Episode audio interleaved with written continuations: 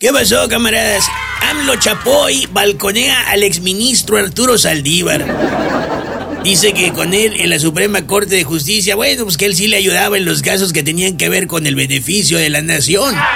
Refiriéndose obviamente el presidente a él mismo como la nación, ¿no? Claro.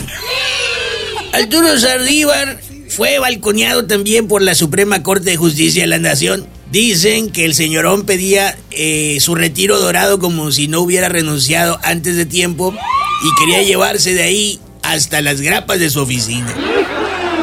Arturo Saldívar se convirtió ahora en el Alfredo Adame de la política, la comidilla incomible.